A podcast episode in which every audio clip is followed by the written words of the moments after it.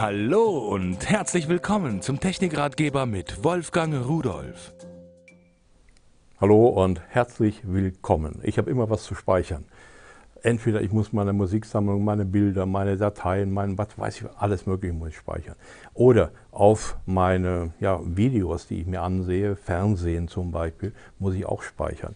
Und da habe ich mir jetzt mal so einen Speicherstab hier gekauft, so einen USB-Stick. Und äh, da werden Sie sagen, wo wird denn der angeschlossen? Ja, äh, geheim, der muss erst hier rausgeschoben werden. So, jetzt sehen Sie da vorne diesen typischen USB 2.0 Anschluss und damit kann man den auch benutzen. Der bleibt jetzt auch draußen. Ja, wenn man es mit Gewalt macht, nicht, aber normal.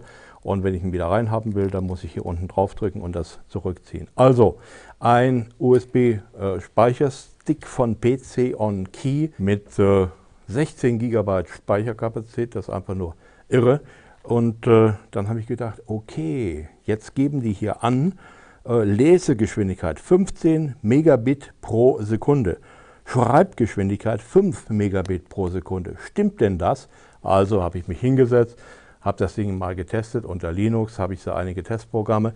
Und was habe ich gesehen? Nicht 15 Megabit pro Sekunde, nein, der macht 18,6 Megabit pro Sekunde in mehreren Zyklen.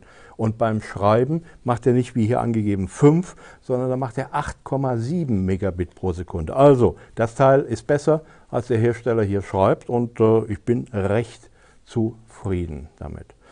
Was ist eigentlich sonst noch zu beachten? Ja, eins sollten Sie immer machen. Wenn Sie diesen Speicherstick herausnehmen aus Ihrem Rechner oder sonst etwas, vorher abmelden. So, jetzt wollen wir mal gucken. Der Hersteller sagt auch, dass das Teil wirklich sehr leicht ist. Und jetzt legen wir mal hier auf die Waage. Und was sehen wir da? 7 Gramm wiegt das Teil nur. Man merkt es kaum, was man damit machen kann. Man steckt ihn in die Hosentasche, geht wieder nach Hause und tschüss.